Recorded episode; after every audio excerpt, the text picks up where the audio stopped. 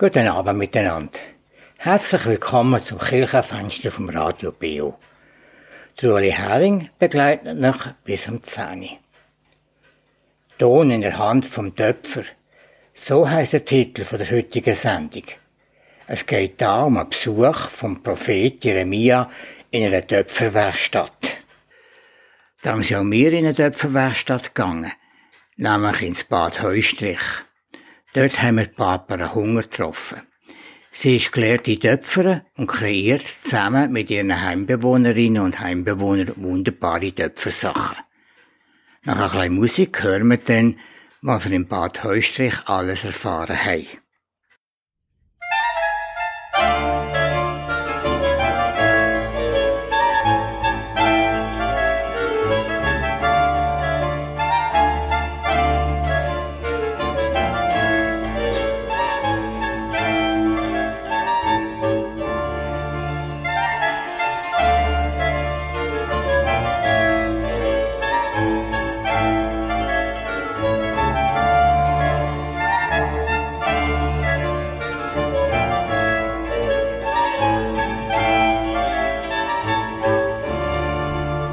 Barbara Hunger ist Leiterin der Töpferei im Bad Heustrich.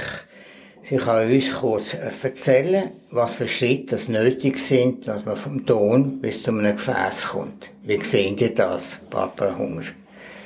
Ganz wichtig ist, dass die Härte vom Ton stimmt oder die Weiche vom Ton, wo unsere Leute mit dem Ton zusammen arbeiten. Tun ihr denn den Ton vorbereiten oder kaufen ihr den so? Wir kaufen den säckweise, tonnenweise, muss ich sagen, im Lehmhaus in Basel ein. Und der kommt in richtigen Härte bei uns an. Und der bleibt bei euch dann in dieser Härte, in dieser Konsistenz? Ja, solange er in diesen Säcken drin ist, ist es tiptop. Sobald man ihn aufschneidet, tun wir ihn in eine Kiste rein und dann muss man gut dazu schauen. Und Wasser braucht ihr dann nie? Eigentlich nicht, außer für Lumpen zu befeuchten, damit er nicht ganz austrocknet. Was ist der erste Schritt beim Töpfer, den er macht? Der erste Schritt ist jetzt bei dieser Technik, von dieser Würschli-Technik, dass man sich Tonzweck macht und einen Klumpen abrupft quasi und ein Würschli daraus formt, wie bei einem Zupfenteig. Und die Würste dann aufbauen an diesen Gefäßen, die er macht? Ja, die Würschli-Technik ist eine, eine ganz einfache Technik, die schon seit manchem Jahrhundert gemacht wird und ist sehr geeignet für unsere Leute zum Arbeiten. Wenn sie fertig sind mit diesen Gefäßen, können sie bemalen oder was machen sie dann noch mit ihnen? Wenn das Gefäß so weit fertig ist, tun wir es ganz trocknen. Es darf keine Feuchtigkeit mehr drin haben. Wie lange geht denn das, die Trocknungszeit? Je nach Jahreszeit geht es etwa um Schnitt vielleicht zwei Wochen und dann kann man es dann wirklich bemalen. Dann saugt der Ton ganz gut die Farbe auf. Das ist ideal. Und wer bemalt denn das? Ich habe noch einen Schritt vergessen. Bevor es gemalt wird, tun äh, unsere Leute ein Sujet reinritzen. Sei es ein Muster oder etwas Gegenständliches, ein Vögel oder ein Blümchen oder so. Und erst dann wird es richtig getrocknet. Und das Anmalen ist zum der grösste Teil Sache der Betreuerinnen. Die Süsche, die eure Mitarbeiter kratzen, sind das Süsche, die sie selber wählen oder sind das fremde Süsche? Wir tun schon lenken. Also es kommt natürlich auch darauf an, dass wenn wir auf eine Frühlingsausstellung herarbeiten, dass wir dann Süsche wählen, die dem entsprechen, sei es Blümchen oder Häsli oder Vögel auf den Winter zu oder Weihnachten zu gibt es sicher mehr Sternenmotiv oder vielleicht auch Engel, dass wir es so ein bisschen tun. Und wenn das alles gemacht ist, dann brennen wir es? Dann brennen wir es. Und das ist ein bisschen speziell bei uns, wir brennen nur einmal. Geschirrtöpfer, die die Sachen noch müssen glasieren müssen, die machen zwei Brände. Wir brennen es nur in einmal auf. Die hat in dem Fall keine glasierten Töpferwaren? Fast nicht. Sehr selten. Aber komm, vielen Dank, dass wir zu euch kommen können. Es war eine sehr gute Sache. Jetzt lassen wir noch eure Mitarbeiter und Mitarbeiterinnen noch reden, was sie machen. Ich danke auch vielmals. Wir sind hier bei der Diana. Sie hat ganz einen Haufen Ton. Diana, könnt ihr sagen, was ihr machen mit dem Ton? Ich mache Massenbau. Hier noch. Das ist gut und das gibt dann verschiedene Figuren. Ja. Jetzt gehen wir weiter.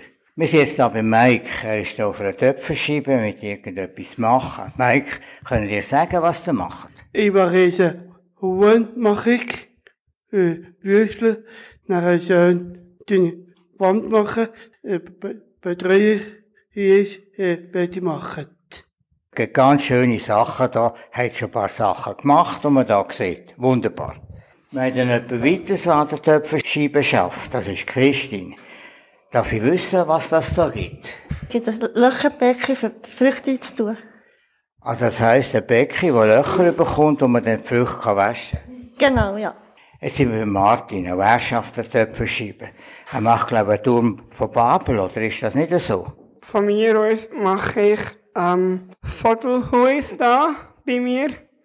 Hochhaus für das Viertel, für die Spatzen, die einfach Futterhäuschen kann drin schleifen. Und das wird etwa 30 cm hoch, habe ich gesehen. Ist das so? Ja, Beispiel bei mir wird es manchmal, was so aufgebaut ist, sind einfach ein bis, manchmal bei 20 Menschen, manchmal auch ein mehr, manchmal bei 30, so. Und jetzt habe ich gesehen, dass das, was er da hat, noch nicht so hoch ist. Wie machen das, dass es so hoch wird? Ja, eigentlich es wird speziell so, ähm, wir bearbeiten mit dem Wirst dran bestreichen. Und mit diesen Würstchen bauen wir immer mehr auf. Ja, natürlich, ja. Gehen wir hier schauen. Da habe ich auch gesehen, wie jemand weiteres da mit Würstchen schafft. Das ist der Thomas. Der hat da schon ziemlich viel gemacht und ist jetzt gerade dran, so ein Würstchen an sein Gefäß dran tun. Was gibt das denn da? Zippeltopf. Ja, das wird ziemlich gross, oder? Ja. Und nebenan hat er da irgendetwas. Was ist das da? Ton. Mit dem Ton machen wir die Würstchen. Ja. Als letztes von diesen Gesprächspartnern haben wir den Christian. Er hat eine ganz grosse Töpferscheibe. Was gibt jetzt das, was er hier gemacht hat? Bibertopf tue ich machen. Ja, für was kann man denn das so brauchen? Äh, äh, äh, nicht tun. Ah ja, einlegen. Ja, Ja, und das wird ziemlich gross, habe ich gesehen. ja, Ja. ja. so, ja. Und gibt es auch noch Löcher drin? Ja, mit den Löchern drin, ja. Und einen Deckel gibt es auch noch drauf. Ja, Deckel und so, ja. Ja, und das bauen wir auch auf, langsam. Ja.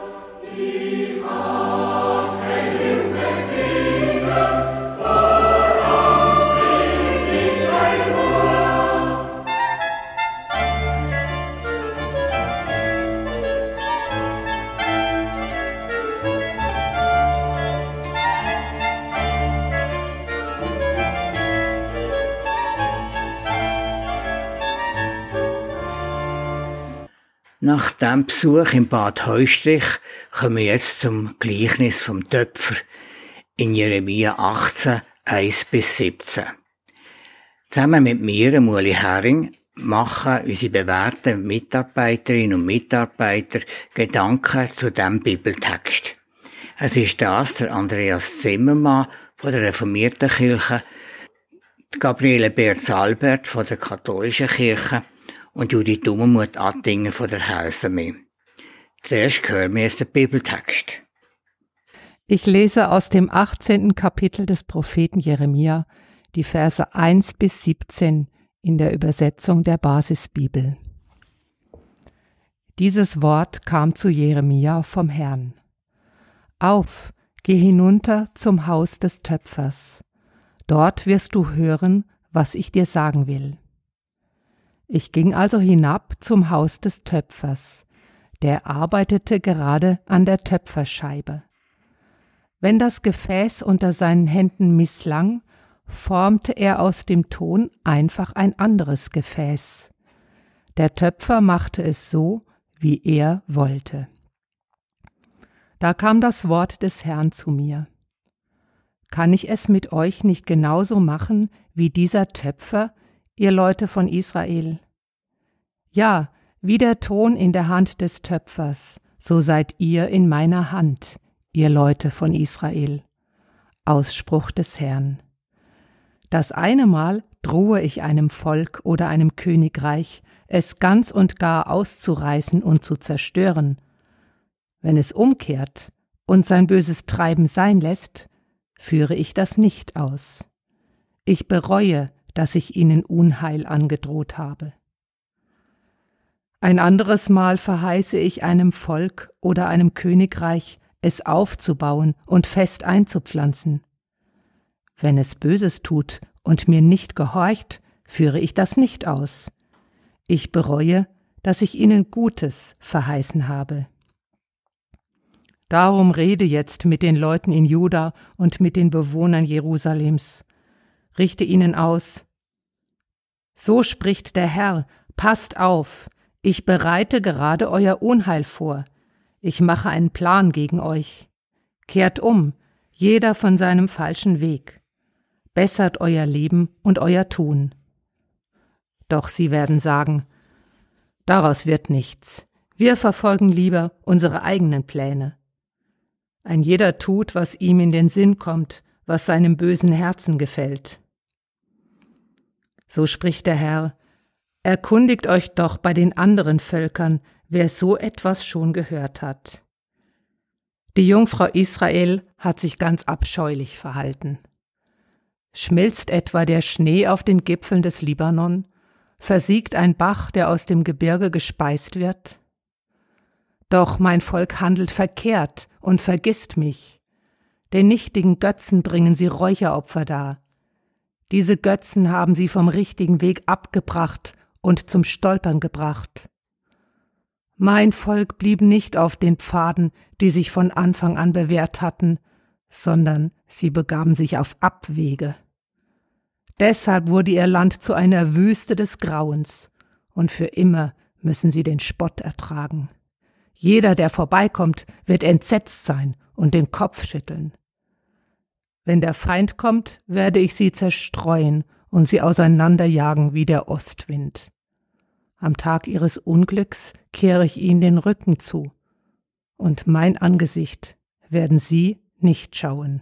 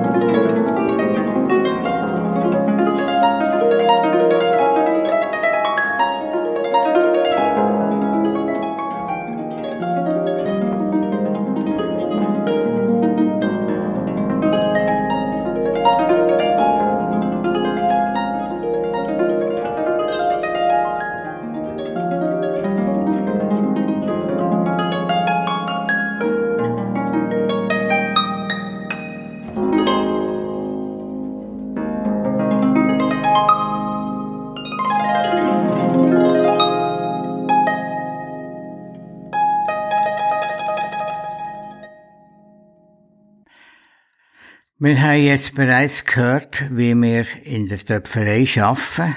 Die Leute aus dem Bad Heustich haben uns da etwas erzählt davon. Das ist sehr anschaulich, die Arbeit in einer Töpferei. Und wir können uns das vorstellen, wie man da mit dem Ton schafft. Und das ist etwas Schöpferisches, die Arbeit. Und das ist ja eigentlich der Grund von dem Töpfergleichnis. Und so möchten wir jetzt einfach versuchen, miteinander herauszufinden, was wird die Jeremia mit dem Gleichnis zum Ausdruck bringen. Oder ich muss anders sagen, was wird Gott, also Jeremia zum Töpferschick für uns Menschen zum Ausdruck bringen.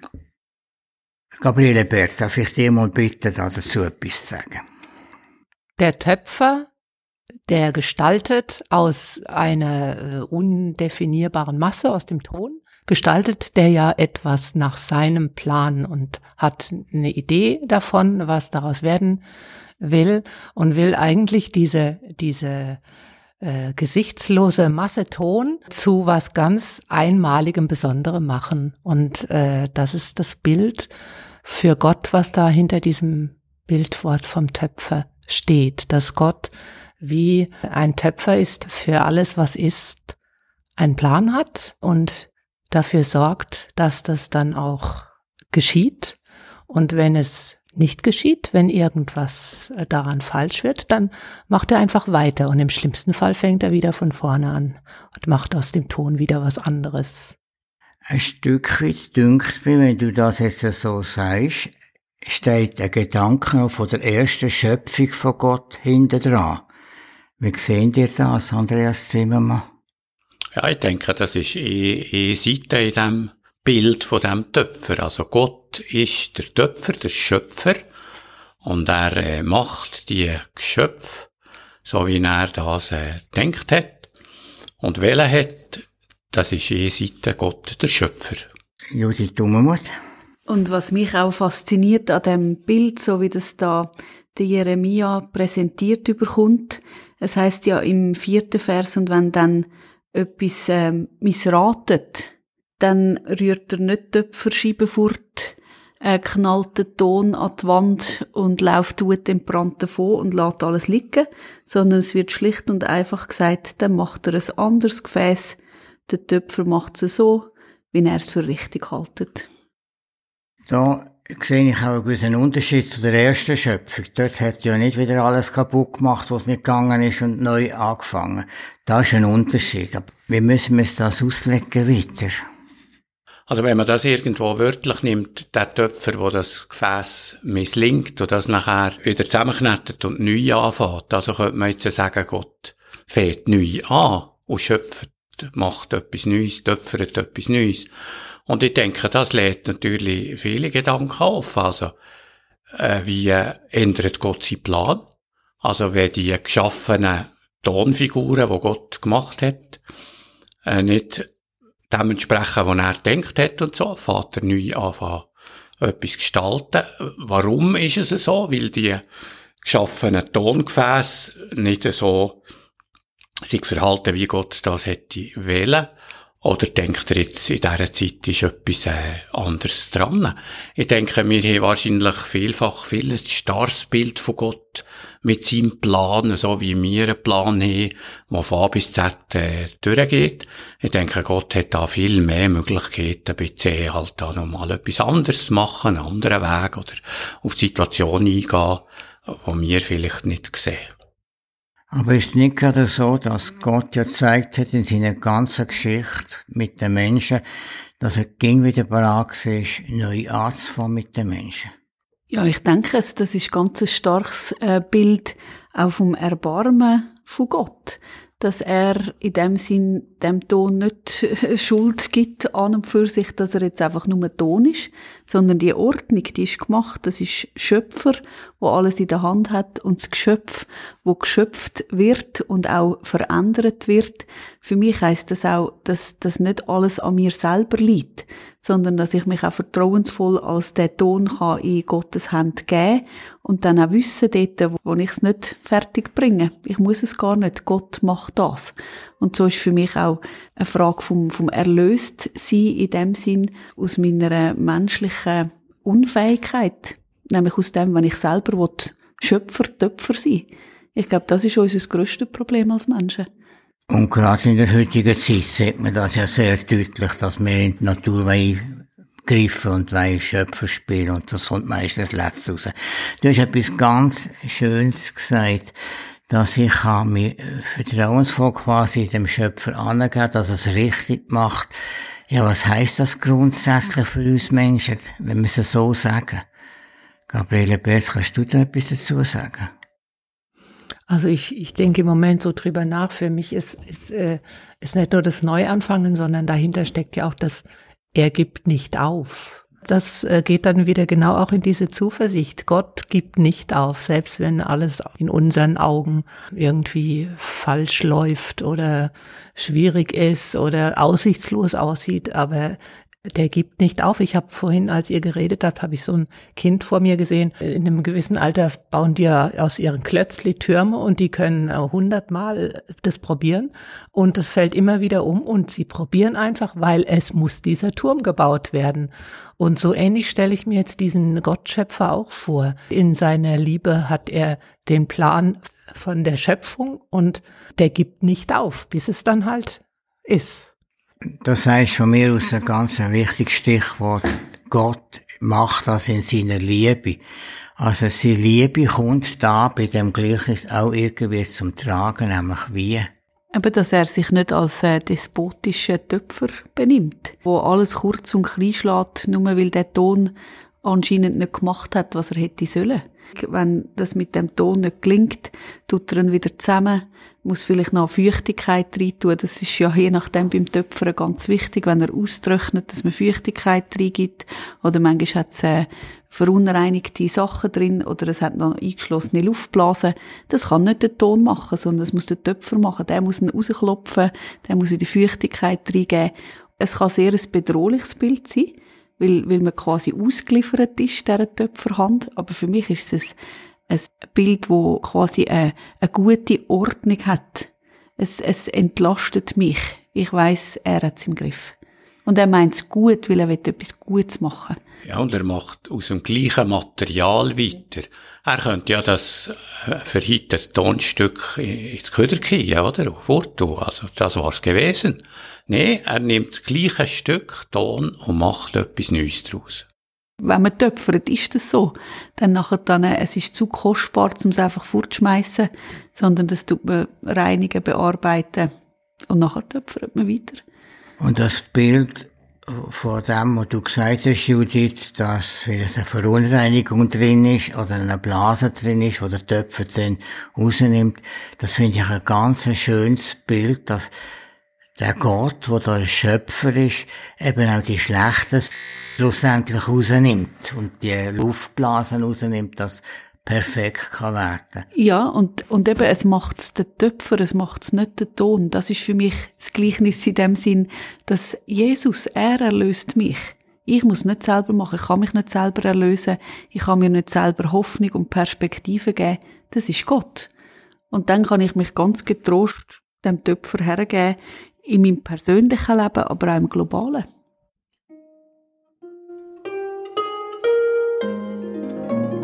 Música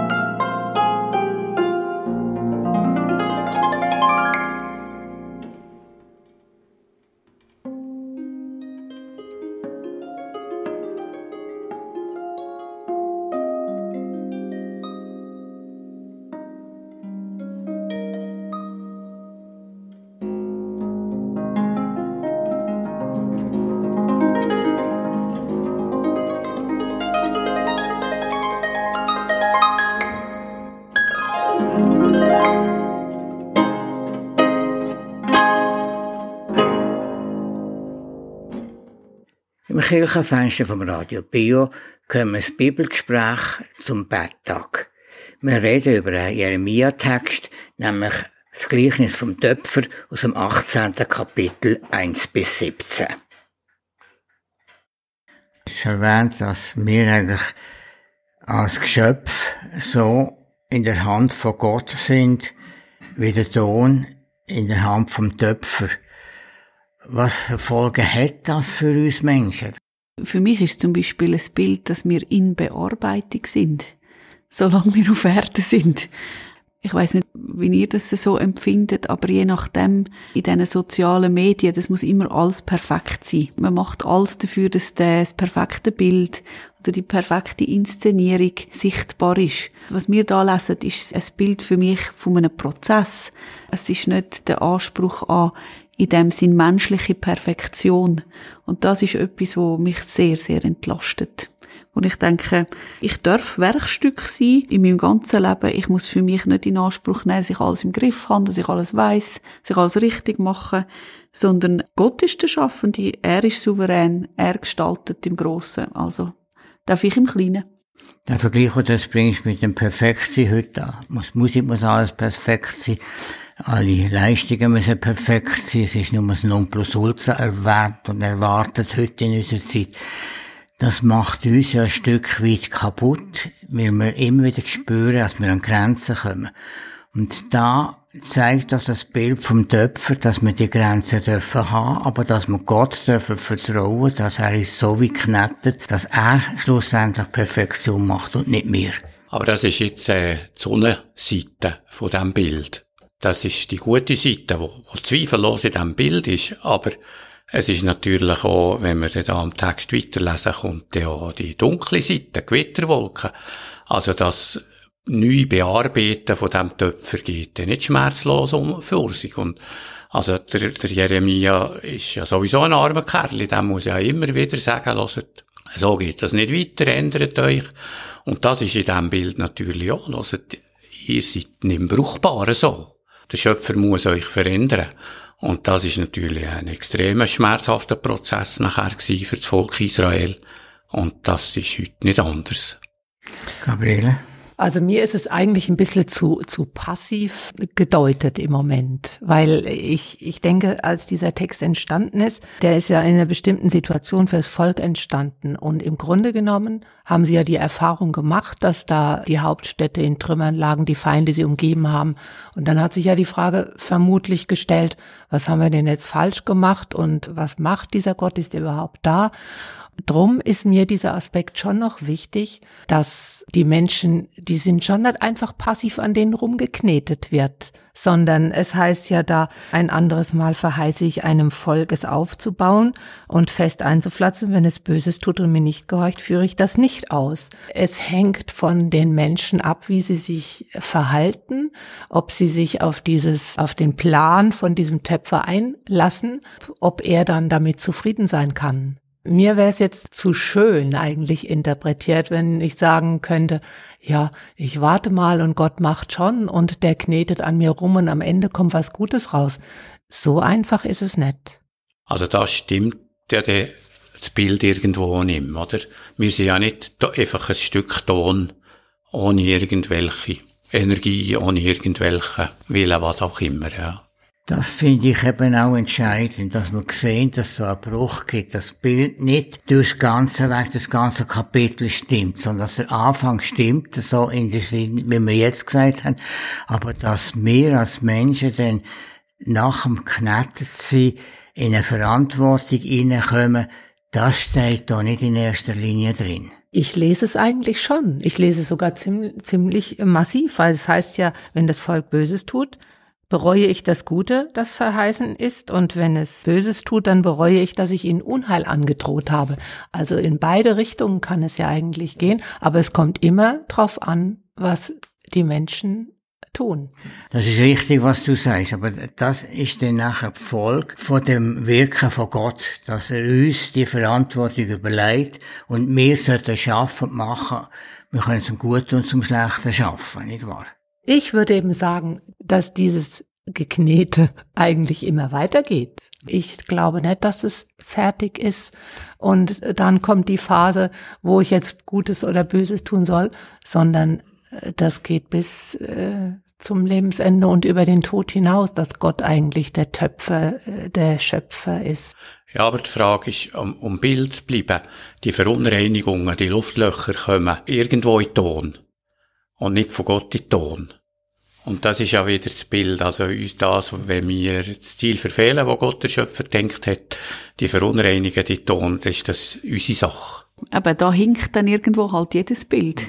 Das müssen wir sicher festhalten, aber dass man wie sagt, es gäbe ja die Möglichkeiten, dass wir, wenn wir uns hergeben, dann tut ja der Töpfer das machen, weil das ist seine Absicht, seine Bestimmung als Töpfer.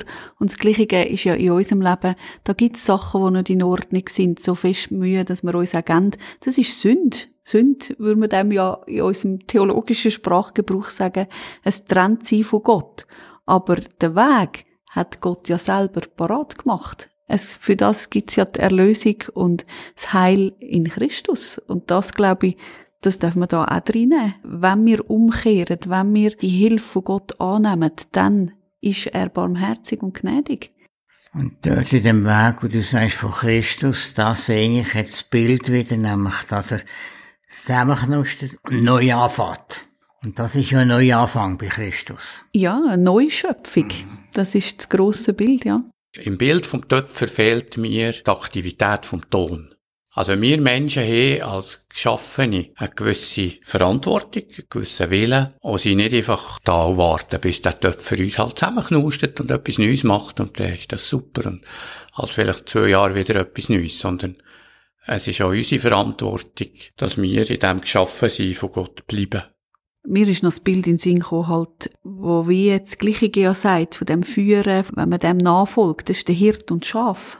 Das ist ein Bild, wo Jesus ja viel braucht und auch das Volk Gottes, eben als die Schafherde etc. Und dort, die Schafe, die können sich entscheiden, welcher Stimme dass sie folgen. Das braucht ja dann Jesus auch. Also das, das Bild. Ist ja schon im Alten Testament ja. da schon, nicht erst bei Jesus. Ja, ja, genau. Das ist natürlich auch der Alltag von den Leuten ja. mit den Schafen und mit der Bauerei. Das ja. ist das, was sie am meisten verstanden haben. Ja, neben eben dem Töpfer. Ja, mit dem eben Schaf, das ist ein dynamisches Wesen. Heute können wir nicht mehr mit dem Schaf und mit dem Hirt kommen. Heute müssen wir mit dem Computer und mit der EDV und mit der Elektronik kommen, um den Vergleich entsprechend zu machen. Du meinst, wenn ich ein PC-Problem habe, wenn sich der zu Bern kann in meinen PC einloggen Beispiel, und plötzlich ich davor sitze und nicht mehr weiterkomme dann sagt er mir, schau, es hat ein Nummerli, das musst du jetzt eingeben und nachher bin ich auf deinem Computer und ich tu dir alles wieder in die Ordnung. Das ist herrlich. Und wenn ich dann davor sitze und sehe, was der schafft und dann sagt er manchmal, was hast du denn da wollen? Und dann kann ich erklären und dann sagt er, aha, okay, ja, das wäre vielleicht das moderne Bild. Aber sonst äh, bleiben wir jetzt dem alttestamentlichen Bild vom Töpfer, vielleicht noch vom Hirt und dem Schaf. Das ist da sicher etwas sehr wichtig, dass wir den Vergleich auch hier so sehen.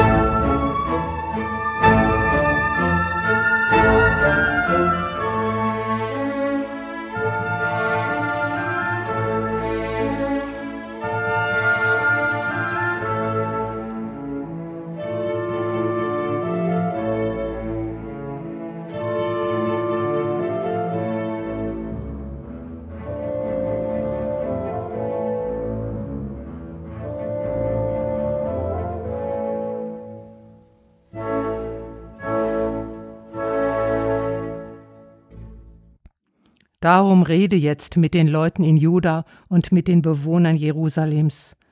Richte ihnen aus. So spricht der Herr, passt auf, ich bereite gerade euer Unheil vor. Ich mache einen Plan gegen euch.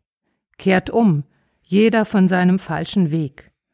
Bessert euer Leben und euer Tun. Doch sie werden sagen, daraus wird nichts. Wir verfolgen lieber unsere eigenen Pläne. Ein jeder tut, was ihm in den Sinn kommt, was seinem bösen Herzen gefällt. So spricht der Herr, Erkundigt euch doch bei den anderen Völkern, wer so etwas schon gehört hat. Die Jungfrau Israel hat sich ganz abscheulich verhalten. Schmilzt etwa der Schnee auf den Gipfeln des Libanon? Versiegt ein Bach, der aus dem Gebirge gespeist wird? Doch mein Volk handelt verkehrt und vergisst mich. Den nichtigen Götzen bringen sie Räucheropfer dar. Diese Götzen haben sie vom richtigen Weg abgebracht und zum Stolpern gebracht. Mein Volk blieb nicht auf den Pfaden, die sich von Anfang an bewährt hatten, sondern sie begaben sich auf Abwege. Deshalb wurde ihr Land zu einer Wüste des Grauens, und für immer müssen sie den Spott ertragen. Jeder, der vorbeikommt, wird entsetzt sein und den Kopf schütteln. Wenn der Feind kommt, werde ich sie zerstreuen und sie auseinanderjagen wie der Ostwind. Am Tag ihres Unglücks kehre ich ihnen den Rücken zu, und mein Angesicht werden sie nicht schauen. Der zweite Teil von dem Text aus Jeremia 18, den wir hier im Kirchenfest vom Radio Berner Oberland besprechen, ist eigentlich ein Gerichtswort, das der Prophet Jeremia muss weitergeben. Und da möchte ich dir mal das Wort geben dazu, Andreas Zimmermann. Also ich denke, die Gerichtsworte sind immer schwer verständlich. Das ist nicht nur heute so, sondern früher auch so gewesen. Ich denke einfach vielleicht noch zwei, drei Sätze zum Jeremia. Der ist ja von Haus aus Priester gewesen, also aus einer Priesterfamilie gekommen. Dort hat er die Aufgabe gehabt, Fürbitte zu opfern, für Versöhnung einzutreten. Und jetzt hat ihn Gott als Prophet berufen, wo er hat müssen Warnungen aussprechen für das Volk, Anklagen für das Volk. Und das ist eine sehr schwierige Aufgabe gewesen. Er hat auch extrem darunter gelitten. Im Kapitel vorher lesen wir, dass er den Bettel irgendwie hat herwerfen und sagen, jetzt ist fertig genug. Und jetzt muss er das Wort von Gott weitergeben, kann so nicht weitergehen. Und das Volk erlebt natürlich auch ganz dunkle, schwierige Seiten. Und für mich ist so ein bisschen, und da verlässt das Bild der, der Gedanke vom Bild vom Töpfer irgendwo die Spur. Für mich sieht das Gerichtswort da, also der, der Ton, der geschaffene Ton, das Geschöpf von Gott hat irgendwo eine Verantwortung, so zu leben, wie das, das der Schöpfer hat wählen und gemacht hat. Also die Verantwortung liegt bei uns Menschen zu einem grossen Teil. Du hast da eben gesagt, das Bild vom Töpfer, der Jeremia ist aber in einer traurigen Situation, in einer schwierigen Situation inne. Da frage ich mich, ist das Bild vom Töpfer nicht für den Jeremia ein Anstoß oder ein Trost oder eine Kraftspende für das, was er nachher muss sagen? Ich denke, ja, das gute Bild ist sicher für ihn ermutigend in seiner persönlichen Situation. Aber es, es wird dann wieder verändert in ein Gerichtswort, wo man natürlich wieder muss sagen, hören die Leute, so geht's nicht weiter. Und das erleben sie ja auch hautnah. Das finde ich richtig, aber es zeigt doch, dass bei Gott immer zwei Seiten vorhanden sind und dass er bei allem Traurigen doch immer wieder eine Hand ausstreckt. Und das ist für mich das Bild von dem Töpfer, wo er das sagt. Gabriele Berz, du hast noch etwas anderes in dem Text gesehen, dem Gerichtswort. Also mir scheint es hilfreich zu sein, wenn man sich die Situation vorstellt, dass Jeremia ja in eben in einer ganz schwierigen Situation gewesen ist und das Volk in einer ganz schwierigen Situation gewesen ist. Also diese Gerichtsworte, diese Drohungen, die sind nicht einfach aus heiterem Himmel, wenn ihr jetzt nicht lieb seid, dann ist Gott böse mit euch, sondern sie haben im Grunde diese Erfahrung gemacht, dass alles kaputt geht, alles zerstört ist. Und Jeremia hat jetzt die Aufgabe zu sagen, also sie, sie zu vergewissern, dass es Gott eben trotzdem gibt, weil es ist, es steht ja äh, die Frage in der Luft, und was ist jetzt mit Gott, der doch angeblich so gut ist und alles gemacht hat? Und jetzt ist hier bei uns alles zerstört. Und drum ist eigentlich dieses Bild vom Töpfer ist für mich dann wie so die, die Grundlage. Also das ist der Zuspruch. Doch, es sieht jetzt alles ganz schlimm aus, aber Gott ist wie der Töpfer, Schöpfer und hat seinen Plan. Äh, aber es kommt eben auch drauf an, was ihr jetzt damit macht. Und dann kommen, äh, kriegen diese Gerichtsworte eigentlich eine Bedeutung schon in die Vergangenheit rein. Also die sind wie eine Erklärung dafür, warum das alles passieren konnte. Und gleichzeitig die Ermahnung, dass man sich bessern soll, damit eben diese schlimmen Dinge abgewendet werden. Das ist also das Prophetenwort, ein Blick zurück und ein Blick in die Gegenwart und ein Blick in die Zukunft. Ja, so, also so würde ich es interpretieren. Und was sicher für mich auch rauskommt über all diese Gedanken, ist äh, die Souveränität von Gott. Klar sind es Erklärungen, aber am Schluss am Ende steht es Gott zu. Wer er segnet, der segnet er. Wer er verflucht, verflucht er. Aber da kommen wir zu einem ganz schwierigen Kapitel. Mhm. Nämlich zu dem Kapitel von der Prädestination. Die kann natürlich auch sehr hart sein. Aber das ist natürlich so. Wenn du siehst, Gott segnet, wer er will, und verflucht, wer er will, das ist Prädestination pur, oder? Ich weiß. Mich rettet dann wirklich dieser Gedanke, aber Gott ist Liebe. Ja, natürlich. Also, Amen. Das ist und dann Ja, ja. ist natürlich, äh, ist, ist es mit dem Verfluchen äh, eigentlich wieder, also ich bin überzeugt, die Hölle ist leer. Das muss, die Hölle muss leer sein. Es muss eine Hölle geben, weil ich muss ja die Freiheit haben, Aber- den Himmel zu müssen. Aber ich glaube, die ist leer. Also von meinem Gottesbild. Ja, ja. Wir hoffen, ja. Ja, ja. Aber wir werden auf alle Fälle staunen.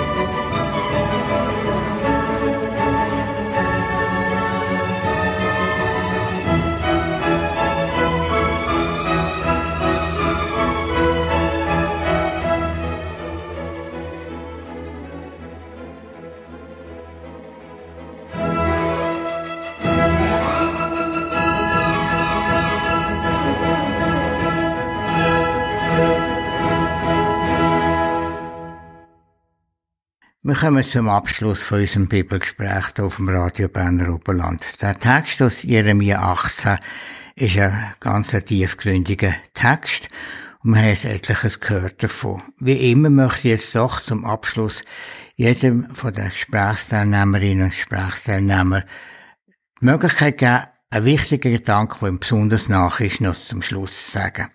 Anfangen tun wir bei der Judith Dummermuth.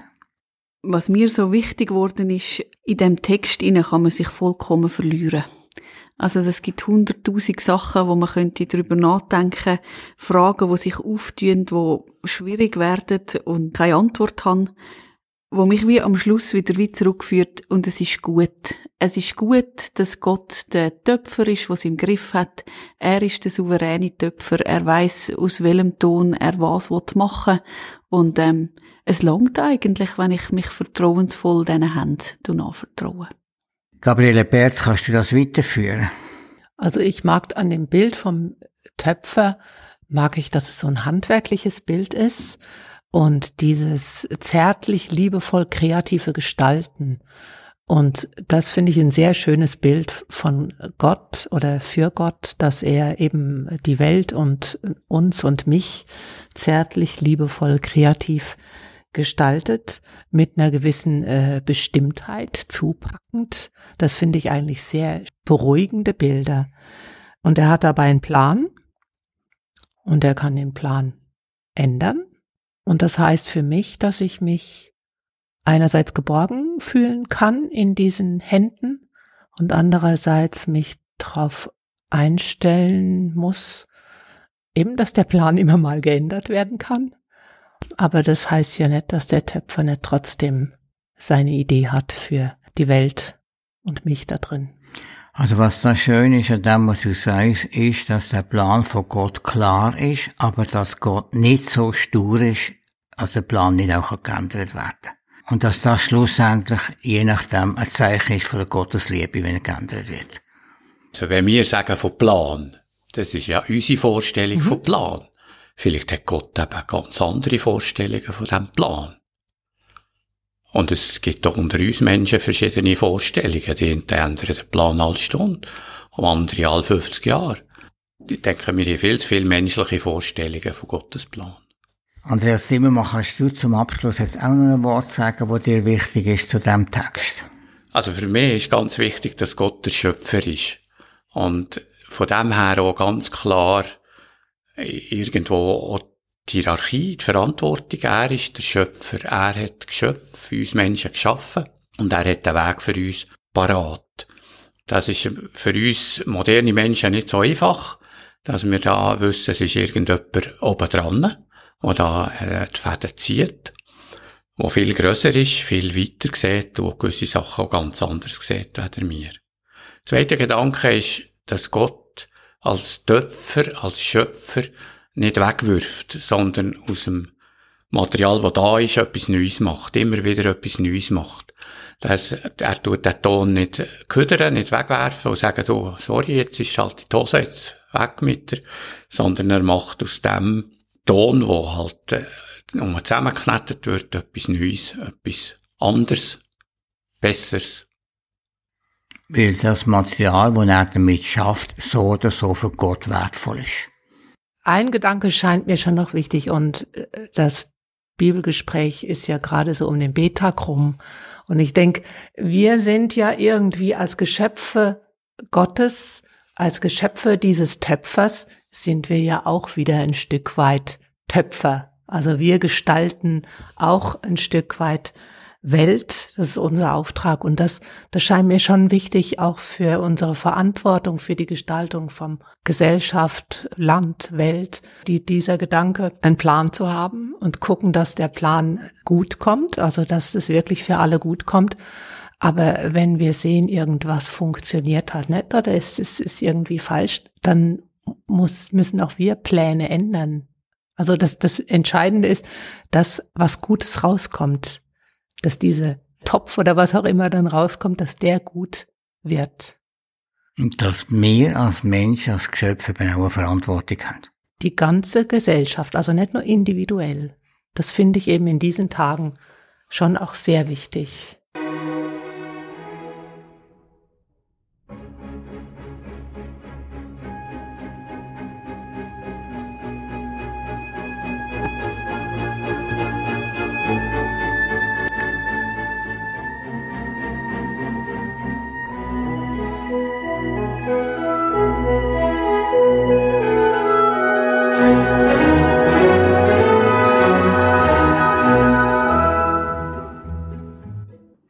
Der Text von Jeremia ist im 18. Kapitel hat uns zum Bibelgespräch angeregt. Uns, das heisst Judith Dubermuth Attinger, Gabriele Berz Albert und Andreas Zimmermann, zusammen mit mir, am Uli Hering. Das Gespräch hat uns auf einen Betttag hin vorbereitet und eingestimmt. Da senden wir dann am Vormittag ein Festtagsprogramm vom 9 bis am 12. Der Gottesdienst aus der Hause mit Thun fährt um halb zehn an. Das Rahmenprogramm wird gestaltet von der Judith Dummermuth Attinger und ihrem Mann Christian Dummermuth. Sie haben zum Titel gemacht, dass sie verschiedene Gottesdienstformen untersuchen und vorstellen und auch die Bedeutung von diesen Formen ausdeutschen Heute in einer Woche, am 20. September, seid ihr zum nächsten Kirchenabend eingeladen, vom 8. bis zum 10. am Abend. Der Titel vom Kirchenfenster am 9. lautet «Aus aus dem Schneckenhaus». Nur wer draussen ist, kann drinnen bleiben. Die Marianne Lauer redet mit dem Buchautor Martin Werle, Propst von St. Georg. Bis zum Nachtprogramm um 10 Uhr hören wir noch ein bisschen Musik. Danke, dass ihr zugelassen habt. Es freut uns, wenn ihr das wieder macht. Habt eine gute Nacht und eine gesegnete Woche. Gute Nacht miteinander.